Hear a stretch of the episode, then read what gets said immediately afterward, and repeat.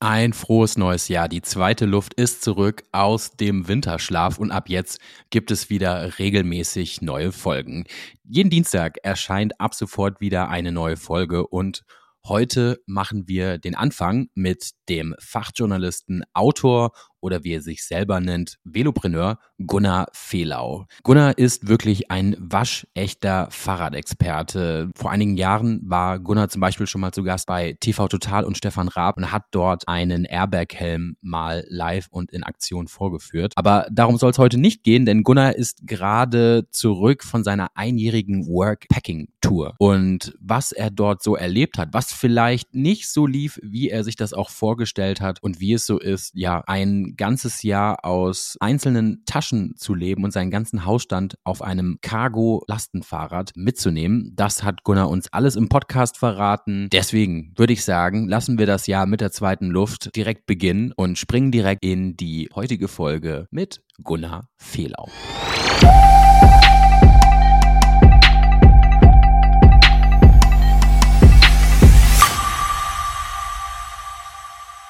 Heute zu Gast in der zweiten Luft, da freue ich mich sehr über den Besuch von Gunnar Fehler. Und erstmal einen guten Morgen, Gunnar. Ja, äh, herzlichen guten Morgen an alle. Das ist eine Frage aus einem anderen Podcast, auch wo erwische ich dich gerade? Ja, das ist ja bei mir durchaus angemessen, die Frage. Ich sitze gerade in Buxtehude bei einer äh, Journalistenkollegin im Arbeitszimmer und habe äh, warm, WLAN, Wasser. Äh, die Welt ist in Ordnung. Jetzt bist du ja schon fast ein Jahr tatsächlich auf deinem E-Cargo-Bike unterwegs. Und da finde ich die Frage mal angemessen, wie geht's dir eigentlich aktuell so? Wie es mir geht? Ach du, ich bin im Transfer. Also ich bin wirklich so im Landeanflug. Ähm, kann sich das so ein bisschen vorstellen wie bei einem Interkontinentalflug, als man das früher noch gemacht hat. Irgendwann kommt der Steward, die Stewardess rum und sagt, so, Sitze hochklappen, anschnallen, äh, Tablett äh, nach vorne, Handy aus, wir verlassen die Reiseflughöhe und dann wusste man, okay, irgendwie ist der Flug vorbei, aber es braucht noch locker eineinhalb Stunden, bis man sein Gepäck in der Hand hat äh, und wirklich wieder am Boden äh, ist und so bin ich auch im Transfer. Ich habe jetzt noch genau eine Woche in einer Woche äh, ist dann ein Jahr Workpacking, 353 Tage digital, nomadisch vorbei. Und dann bin ich wieder sesshaft und äh, ich bin nicht mehr so richtig auf Tour und ich bin noch nicht richtig da. Das ist ein sehr äh, komisches Gefühl. Misst du überhaupt, wie viel Kilometer du jetzt mittlerweile in den Beinen hast auf deiner Tour oder ist dir das ehrlicherweise völlig egal? Ich beides. Ich weiß es und es ist mir egal. Ähm, also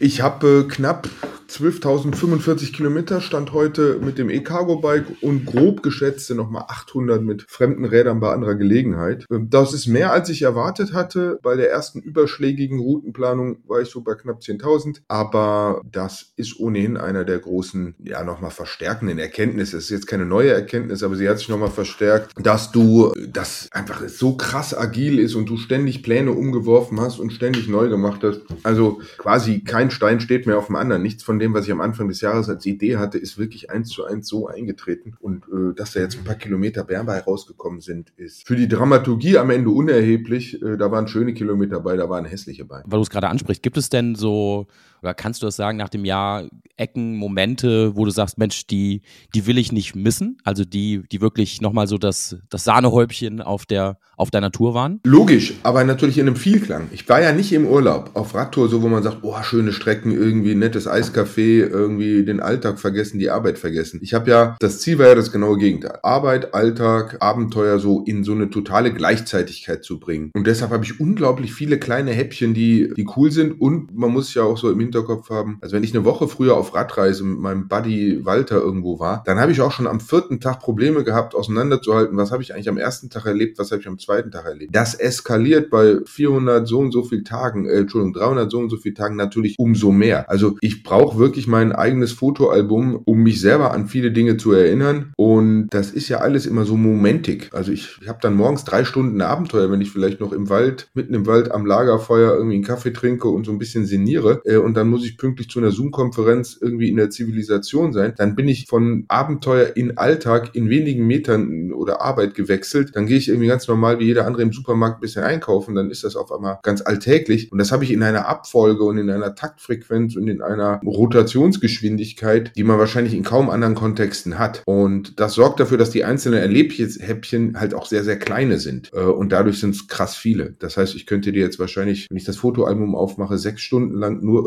boah, da war ein geiler Spot, boah, hier war geile Kurvenpassage oder da gutes Internet, schön gearbeitet. Also ich bin komplett im positiven Sinne reizüberflutet und impressionsgeschwängert. Gefühlt ist es ja auch Stoff tatsächlich nachher vielleicht sogar für ein Buch, oder? Ja, nicht nur gefühlt, ich habe schon richtig realen Druck. Äh, ich muss Ende, äh, Ende Januar das Buchmanuskript abgeben. Äh, Mitte April oder so im April erscheint es und das wird total cool, weil es einerseits natürlich so eine, so einer Tagebuch-Diary-Logik folgt. Irgendwie, es gibt da so einen ersten Tag und dann gibt es so einen letzten Tag. Und neben dieser linearen, ich sage jetzt mal horizontalen Linie, gibt es natürlich diese drei Themenblöcke, äh, eben Alltag, Arbeit, Abenteuer. Und dann gibt es ja noch so Erkenntnisse, die erst über die Länge kommen. Das heißt, das wird so ein wirklich schönes, äh, in meinem geistigen Auge, so eine dreidimensionale Netzwerk ähnliches Ding, das man natürlich trotzdem in einer Blätterlogik ausarbeiten muss. Und das wird sehr, sehr cool. Da habe ich mit der Grafikerin und mit dem Lektor zusammen, haben wir schon viel Hirnschmalz rein äh, wachsen lassen, dass das irgendwie unterhaltsam bleibt und trotzdem äh, Erkenntnis hat und trotzdem irgendwie kurzweilig, äh, aber den Sachen die nötige Tiefe kriegen. Ich habe viel Bock. Das wird äh, und es soll auch ein bisschen lustig sein natürlich. Äh, mindestens sollte man lachen können, bestenfalls auch manchmal über mich äh, und ich auch. Und da hat die Tour auch genug Anlass für gegeben. Ja, nochmal an den Anfang. Also, weil vielleicht nicht jeder, der das hier hört, sofort einordnen kann, was hinter deiner Workation-Tour 2023 steckt. Fangen wir vorne an. Also, was ich mache, ich habe äh, eine Workpacking-Tour, nenne ich das. Ich mache am Ende Van-Life ohne Van. Das ist so die kürzeste Beschreibung. Ich bin digitaler Nomade, aber während normalerweise die Leute dann irgendwie mit so einem Around the World Ticket durch die Gegend fliegen oder sich äh, einen Bulli ausbauen, habe ich gesagt, ich verpacke meinen ganzen Hausrat aufs Cargo Bike und bin ein Jahr lang digital nomadisch äh, unterwegs, mache meinen normalen regulären Job. Wir haben ein Redaktionsbüro rund ums Thema Fahrrad. Den mache ich, äh, wenn auch mit etwas reduzierter Stundenzahl weiter und fahre von Termin zu Termin, fahre von Veranstaltung zu Veranstaltung, fahre von Freundin, von Freund zu Freund. Also baue mir so eine Strecke zusammen, die alles irgendwie beinhaltet. Mal ist es hektisch, weil ich irgendwo pünktlich sein muss. Äh, mal ist es ein bisschen bisschen fluffiger und dann habe ich auch Zeit, rechts und links äh, ein paar Haken zu schlagen. So, das ist es jetzt erstmal als Grundidee. Warum? Warum ist immer eine schwierige Frage. Das ist ein Dreiklang. Das eine ist, dass ich während Corona, wie viele andere wahrscheinlich auch, genug Leute nicht getroffen habe, genug Orte nicht gesehen habe und ein krasses Defizit nach Austausch, nach Dinge sehen, Leute sehen hatte. Das Zweite ist ganz profan, die Kinder sind zum Studium ausgezogen, also diese Nestphase ist rum. Und das äh, Dritte ist, also mir gingen diese Vanlife-Fotos in meiner Bubble auf die Nerven. Ich bin Radfahrer, ich mag dieses Selbstantreibende. Ich bin kein Freund der Dynamik, sondern ich bin ein Freund des eigenen Antriebs. Das heißt, ich, ich bin auch, ich stehe nicht auf Kartfahren, ich stehe nicht auf Autofahren, ich stehe nicht, also sobald irgendwie ein fremder Motor die Arbeit erledigt, ist das für mich Zweckmobilität und es emotionalisiert mich nicht. Oder wenn, in keinem Fall positiv. Und in meiner meiner Bubble tauchten auf einmal diese ganzen Vanlife-Bilder auf während Corona und ich habe die Fotos gesehen und habe eigentlich immer das, das Womo da rausgepixelt und ein Fahrrad reingepixelt. Habe mir gedacht, oh, wie cool wäre das da mit dem Fahrrad zu sein. Ähm, also wenn ich ein bisschen jetzt so die moralisch-missionarische Keule raushole, habe ich gesagt, so, ich wollte antreten, um, um die letzte Bastion des Autos, nämlich zu sagen, oh, fürs Vanlife brauchst du ein Van. Zu sagen, nee, brauchst du nicht. Und dass das jetzt ein Jahr wurde, ist irgendwie dann äh, passiert. Weil hätte ich nur den Sommer gemacht, hätte natürlich jeder gesagt, ja, im Sommer kann das jeder. So, spannend wird's im Winter. Und da muss ich natürlich auch einbremsen. Ich würde sagen, im Sommer spielt das Cargo Bike, äh, also das Workpacking seine Karten aus, weil du natürlich an Plätze fahren kannst, wo du mit dem Van nicht legal hinkommst. Und im Winter spielt der Van mit seiner eingebauten Heizung, ein bisschen Isolierung und dem, dem festen Dach natürlich seine Karten aus, wo Zelt und Fahrrad äh, dann schon ein bisschen herber wird. Also es ist wie beim Pässefahren. Beim Pässefahren hätte man hoch gern das Motorrad und bergab gern das Rennrad man muss sich klar sein, ich bin krass privilegiert. Dass mein Job das ermöglicht, dass mein Team das ermöglicht, dass ich auch irgendwie als alter weißer Mann, irgendwie 50, ich sehe nicht besonders gefährlich aus, ich habe keinen komischen Nach- oder Vornamen, ich habe keine Hautpigment, also ich fasse so in kein Diskriminierungsraster und in keinem Raster rein. Mir gehen alle Türen auf. Das muss mir klar sein, dass äh, wenig Parameter verändert werden bräuchten, damit so eine Sache nicht so leicht von der Hand geht wie bei mir. Also das ein Jahr zu machen, ist schon hardcore und äh, verlässt den Bereich des irgendwie kommoden und einfachen schon deutlich. Wenn man es von hinten rum angeht, dann wird es halt relativ schnell greifbar. Also wenn du dir überlegst, du darfst, du darfst dreimal die Woche Homeoffice machen, dann nimmst du dir im Mai irgend so, ein, äh, so eine Woche mit einem Donnerstag als Feiertag, nimmst dir den Freitag frei, da passiert sowieso nicht viel. Dann kannst du im Prinzip am, am Freitag der Vorwoche machst du die Minimalstunden und bist zu früh aus dem Büro, wie es geht, springst auf dein Rad, fährst erstmal ein Wochenende, dann machst du Montag, Dienstag, Mittwoch aus irgendeiner Bäckerei heraus oder aus dem Hotel heraus dein, dein Homeoffice. Dann kannst du den Donnerstag, den Freitag, den Samstag und den Sonntag radeln. Und am Montag nimmst du entweder nochmal die drei Tage Homeoffice, die du nehmen kannst, ähm, oder sagst äh, bis zum spätmöglichsten Zeitpunkt irgendwie wieder im Büro. Dann wird sowas plötzlich ja, ziemlich greifbar, weil du dann mit einem Urlaubstag, diesem besagten Brückenfreitag, im Prinzip über zehn Tage auf Radtour gehen kannst. Das ist dann kein Radurlaub. Das muss man immer wieder vorsichtig sein. Das ist dann zumindest an diesen drei Tagen vom Homeoffice, das bleibt Arbeit. Aber das ist zumindest mal in einem anderen Kontext, an einem anderen Ort und du bist irgendwie so nomadisch unterwegs. Und das haben wir alle ja doch irgendwie in unserer DNA. Also dieses, dieser Zeitraum des Sesshaften ist bei den Menschen ein wirklich kurzer in der Menschheitsgeschichte. Das haben wir, das merken wir ja ganz oft bei Fluchtreflexen, bei Adrenalinausschüttung und und und. Wir haben noch ganz, ganz viel von dieser alten Software aufgespielt und die wird bei so einem Lifestyle aufs Feinste gefüttert. Und das fühlt sich wirklich ganz oft ganz gut an. Jetzt hast du ja gerade schon deine Kollegen angesprochen. Was äh, sagen die denn dazu, dass du das machst? Oder wie hat sich da vielleicht auch eure Zusammenarbeit ja, verändert? Na, das ist natürlich ein super heißes Thema. Und man kann klar sagen, ohne Corona gäbe es diese Tour nicht. Also das, was wir alle an Hybridität und an Digitalität und so entwickelt mussten während Corona, das ist die Baseline und die Grundrahmenbedingungen, dass ich ein Team von, wir sind je nach Zählweise zwischen elf und zwölf Leuten, dass wir irgendwie das hinbekommen, dass ich so als flexibel nomadisch damit drin. Und da haben wir während Corona einen krassen Weg gemacht, auch ich persönlich, äh, von meinem eigenen, äh, sag mal, Führungsverständnis, äh, von meinem eigenen Menschenbild, von meiner eigenen Art und Weise, wie ich äh, mit dem Team zusammen die Dinge angehe. Da war ich früher schon sehr, sehr straighter, hatte ich so ein sehr ein Controletti-Set und ein Menschenbild, das ich im Nachhinein doch als eher fragwürdig bezeichnen würde, wo ich heute, glaube ich, offener bin. Das hat ein bisschen gerumpelt am Anfang, das braucht einen Moment, bis wir uns umgestellt haben. Mittlerweile äh, sind wir aber umgestellt und das hat sehr, sehr gut geklappt. Das hat unser Unternehmen und unsere Struktur besser gemacht auf der langen Achse. Trotzdem ist klar, dass jetzt übers Jahr auch einige Dinge, ich sag mal, liegen geblieben sind, einige Dinge nicht mit der Eloquenz vorangetrieben wurden, wie sie das wären, hätte ich die ganze Zeit im Büro gesessen. Also das System zahlt einen Preis. Das gilt ja generell für ein Home Office und für Mobile Office. Der oder die Einzelne sagt, boah, ich kann so konzentriert arbeiten, ich bin so effektiv. Das hat aber oft den Schattenwurf und die Kehrseite, dass das, was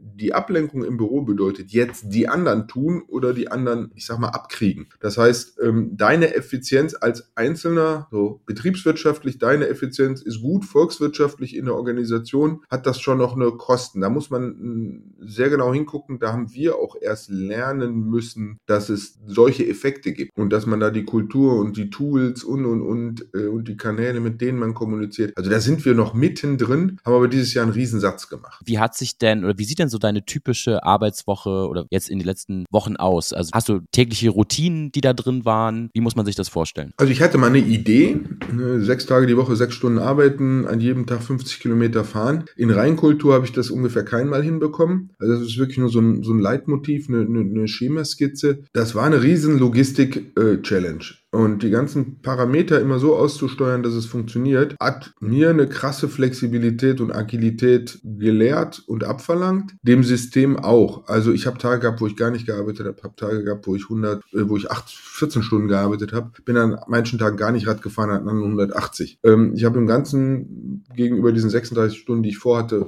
Überstunden gemacht, ordentlich.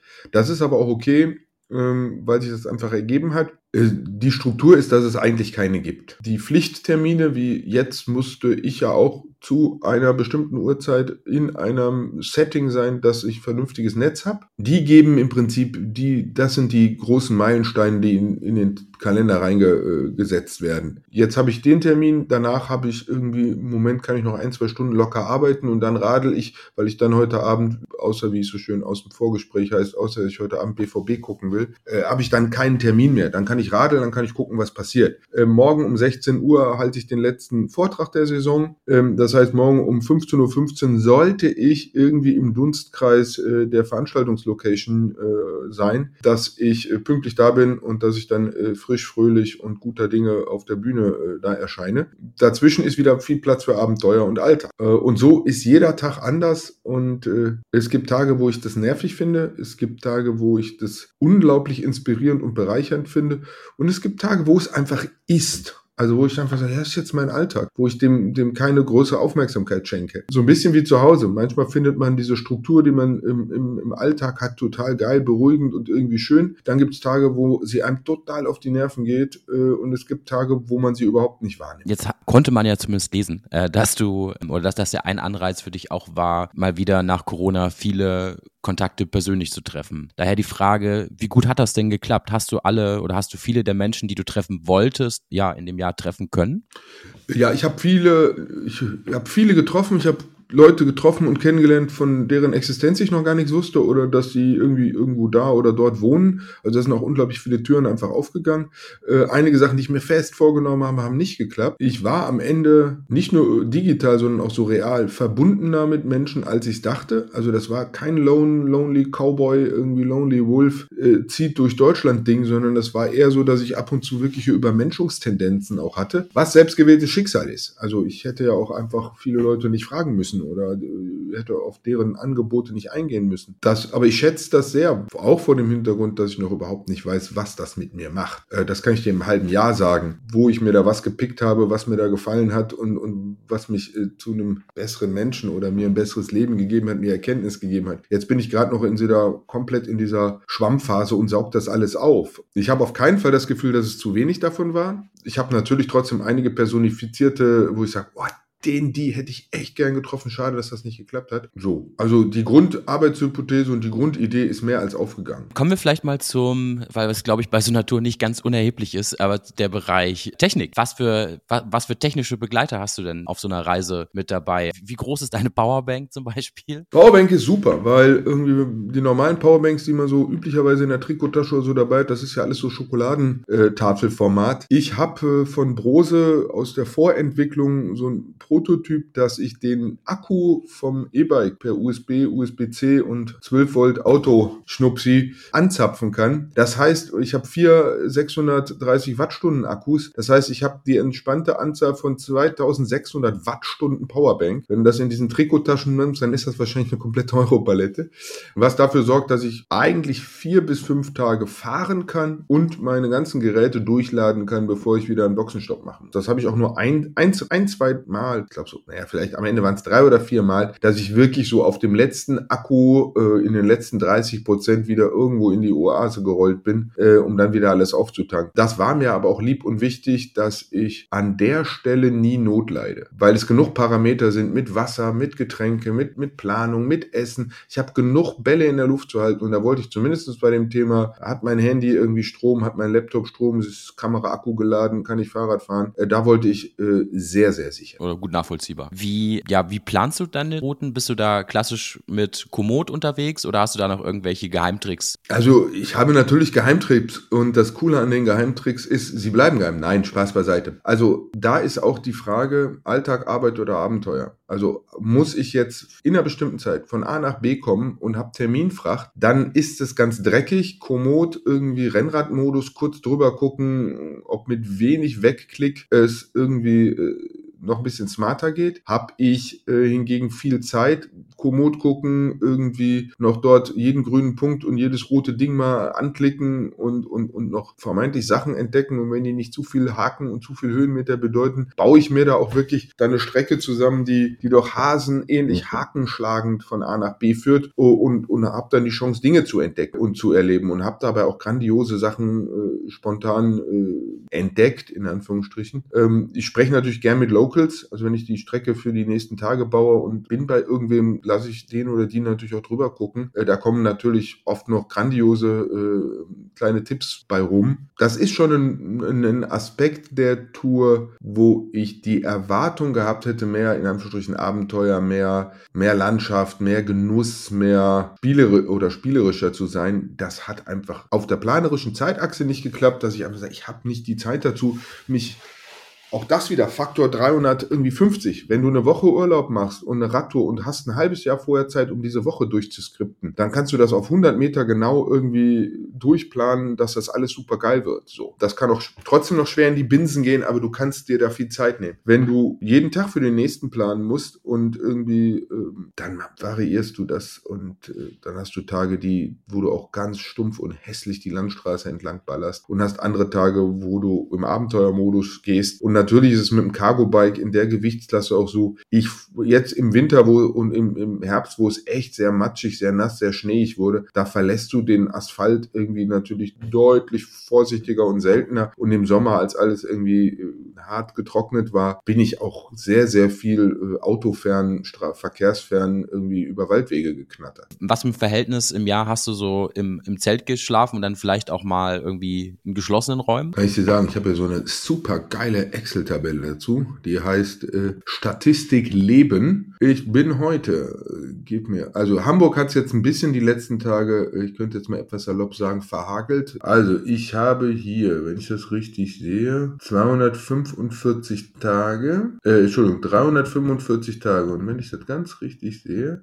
habe ich ungefähr 220 draußen geschlafen, war knapp paar 50 Nächte im Hotel und 70 habe ich irgendwie bei Leuten drinnen geschlafen. Was ist denn das Besondere oder was magst du denn besonders gerne so am, am, am draußen schlafen, am Zelten? Ist das dann irgendwie, warum ziehst du das vielleicht dann sogar ja dem Hotel vor? Ich finde das Millionen-Sterne-Hotel auf jeden Fall cooler. Also ich bin alter Pfadfinder, so. Und ich würde auch sagen, also Workpacking als Idee, das hat nichts mit dem Fahrzeug erstmal zu tun, das hat nichts mit der Übernachtungsvariante zu tun. Also wenn sich jemand da reindenkt, dann auf seine Art, auf ihre Art und Weise. Und wenn da kein Zelt reingehört, sondern dann Hotels oder irgendwie cool, ja, macht die Ausrüstung ja auch leicht, macht ja vieles leichter, anderes schwerer, bietet neue Genussmomente, nimmt andere. Also das ist geschenkt. Jede, jeder wie es will. Das mal vorneweg. Ich bin alter Pfadfinder, so, äh, bin draußen Mensch. Ich bin irgendwie, habe ja lange Jahre viel dieses Bikepacking-Thema gemacht und Micro-Adventure. Also wenn du mir sagst, es ist vernünftig, halbwegs vernünftiges Wetter draußen, willst du drinnen oder draußen schlafen, nehme ich das draußen. So, also salopp gesagt, das Millionen-Sterne-Hotel ziehe ich immer dem 3, 4, 5 Sterne-Hotel vor. Dafür kann und will ich in dem Sinne keine Werbung machen, weil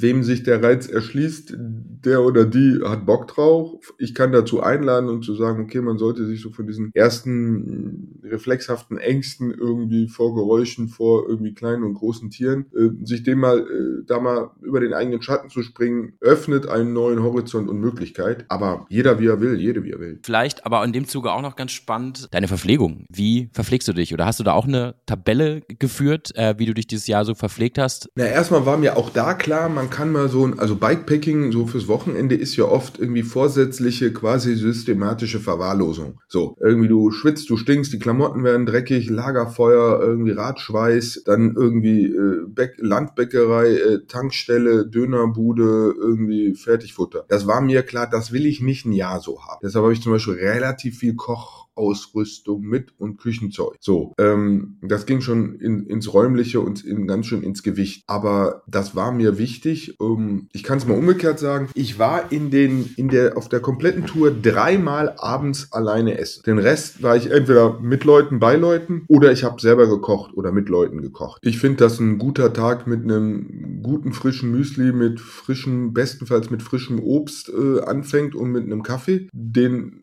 der auch bestenfalls kein Insta ist, sondern irgendwie, ich habe mich für eine Aeropress entschieden. Das ist ein ganz guter Kompromiss aus irgendwie wenig Teile, Idioten sicher und irgendwie, man muss nicht der Mega-Barista sein, damit das halbwegs schmeckt. Tagsüber, weil ich fürs Internet bei schlechtem Wetter immer gerne in irgendeine Landbäckerei oder so gehe, ähm, dann ist das Mittagessen oft irgendwie nochmal ein Kaffee mit irgendwie Milch drin und äh, irgendein Teilchen, irgendein Brötchen. Und abends habe ich versucht, immer erstmal einen Salat zu machen, einen frischen, Öl mit Essig, mit, äh, mit Kernen drin Zitrone mit ein bisschen Ingwerpulver, ein bisschen Kurkuma, Salz, Pfeffer. Also schon so, dass das unser Salat der Saison und aus der Region und danach noch irgendwas geköchelt. Und habe versucht, so diesen äh, Snickers und, und, und, und, und mistigen Anteil äh, gering zu halten. Und äh, das hat halbwegs geklappt. Ich habe jetzt auf der Tour nicht über die Maßen zugenommen. Gibt es denn auch mal schwache Momente? Also wenn du wirklich sagst, Mensch, irgendwie jetzt, ich habe schlecht geschlafen, schlecht gepennt, irgendwie fühle ich mich heute nicht so. Trotzdem weiß ich, ich habe Verpflichtungen, ich muss aufs Rad. Wie ziehst du dich aus diesen schwachen Momenten hoch? Oder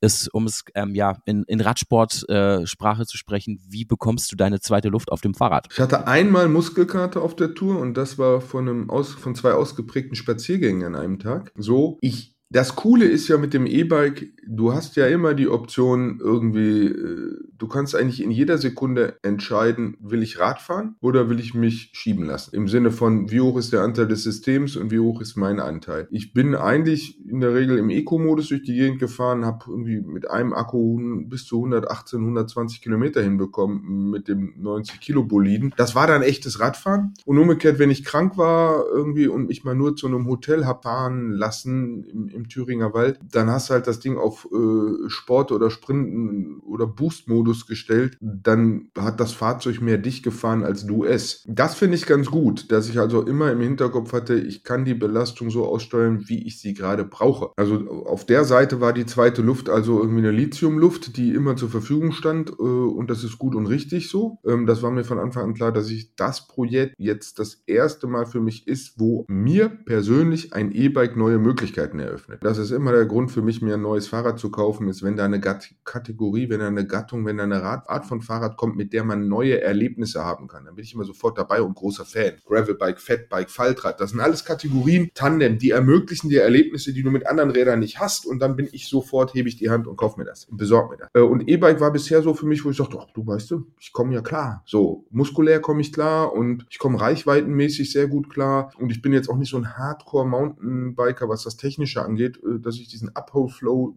der hat mich nicht erreicht und runter bin ich mit meinem Fully auch überall gekommen, sodass ich bisher gedacht hatte, E-Bike, äh, ich kenne die Zielgruppe, wir, wir arbeiten da thematisch total viel und ich finde die Dinger super einzig. Äh, ich, ich bin nicht gemeint, in Anführungsstrichen. Und bei der Tour war sofort klar, ich will eine Gewichtsneutralisierung haben, weil irgendwie mit 40, 50 Kilo Gepäck, das ist halt echt zäh ohne Motor. So, und ich benutze den Motor zur Gewichtsneutralisierung, sodass ich so fluffig dahin fahren kann, dass es nah am normalen Radfahren ist und mein Zeug durch die Gegend geschoben wird, dass es immer noch sich wie Radfahren anfühlt, aber nicht so gravitationssensibel und schwer ist, wie es das wäre, wenn da nicht der Prose ein bisschen mitschieben würde. So, und so richtige Tage, oder ich mach's mal so viel Sand mit einer Gegenfrage. Wer von den Hörenden hatte dieses Jahr keinen schlechten Tag? So, wer von den Hörenden hat, ist nicht mal morgens in seinem Setting aufgestanden oder mittags im Büro oder nachmittags, wo auch immer und hat sich gedacht, was ist das hier eigentlich für ein Irrenhaus, in dem ich da gerade lebe, arbeite, irgendwie was auch immer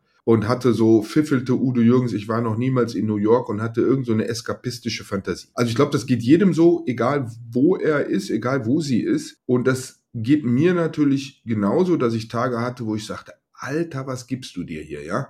Was soll das? Warum jetzt noch? Und dann hat man immer, das ist ja erstmal ein Impuls. Und dann kannst du gucken, lässt du, gibst du dich diesem Gefühl hin, gibst du dich dieser Wut hin, gibst du dich, oder nutzt du das und, und hast du in dem Moment die Achtsamkeit, die Präsenz rauszuzoomen und zu sagen, in was für einer Situation bin ich hier eigentlich und will ich mich da jetzt reinfallen lassen? Ja, nein. Was sagt mir das? Was, äh, was kann ich damit machen mit der Energie, die gerade da ist? Und an vielen Tagen habe ich es relativ schnell geschafft, in so eine, ich sag mal, höhere Stufe zu kommen und drauf zu gucken. Und, und auch manchmal dann wirklich neben mir zu stehen und zu sehen, wie der kleine Fehler eskaliert äh, und wie, der, wie dem kleinen Fehler komplett die Geule durchgehen und mich dann wieder einzufangen. Das heißt, so richtig Momente, wo ich gesagt hatte, das ist ja alles scheiße, das will ich nicht, hatte ich nicht. Die einzige Häufung, die ich hatte, muss ich ehrlicherweise sagen, ist, jetzt als so viel Schnee war, da bin ich an der Menschheit insofern verzweifelt, an dem Unwissen vieler Autofahrender, dass man Radwege nicht benutzen muss, wenn sie äh, zustandsbedingt nicht zumutbar sind. Und mit, ich bin selten mit in einer solchen Geballtheit, mit so einer solchen Aggressivität angegangen worden, die wirklich, den, ich sag mal so, das Feld der Meinungsäußerung verlassen hat und in den Bereich der mutwilligen äh, Körperverletzung bis Tötungsversuch äh, übergegangen ist, weil Leute da hinten im Schnee mir das noch sagten, ja, da oben ist ein Schild, da unten muss also ein Radweg sein, schleif dich da bitte durch, weil von Fahren wäre nicht die Rede gewesen. Und ironischerweise wirklich, sobald du abbiegst und auf dem, äh, die Straße hat keinen Radweg mehr, hat dieses Verhalten aufgehört, obwohl ich die Leute am Ende genauso gestört habe oder auch nicht. Ja, da habe ich wirklich, das waren vier Tage, die ich wirklich verflucht habe, wo ich mir bei Komoot den Modus gewünscht hätte, plane mir Strecken ohne Radweg, äh, damit äh, diese Konstellation mh, da in der Realität nicht besteht. Da habe ich schon, das waren wirklich so in der Länge, wo ich wirklich abends schon irgendwo in den Schlafsack gekrabbelt bin und gesagt hatte, scheiße, das hast du morgen wieder vor dir. Und das zwei, drei Tage hintereinander. Das war so die einzige Häufung von, von, von Bad Vibrations, die ich, äh, die ich wirklich zu einem Thema Thema hatte. So, und äh, da hat sich gezeigt, wo wir verkehrswendemäßig stehen. Allerdings, vielleicht so als, als positives Ende, gibt es denn, ja, ich sag mal, Abenteuer auf deinen zwei Rädern, die du gerne noch erleben möchtest? Willst du werden wie Jonas Deichmann?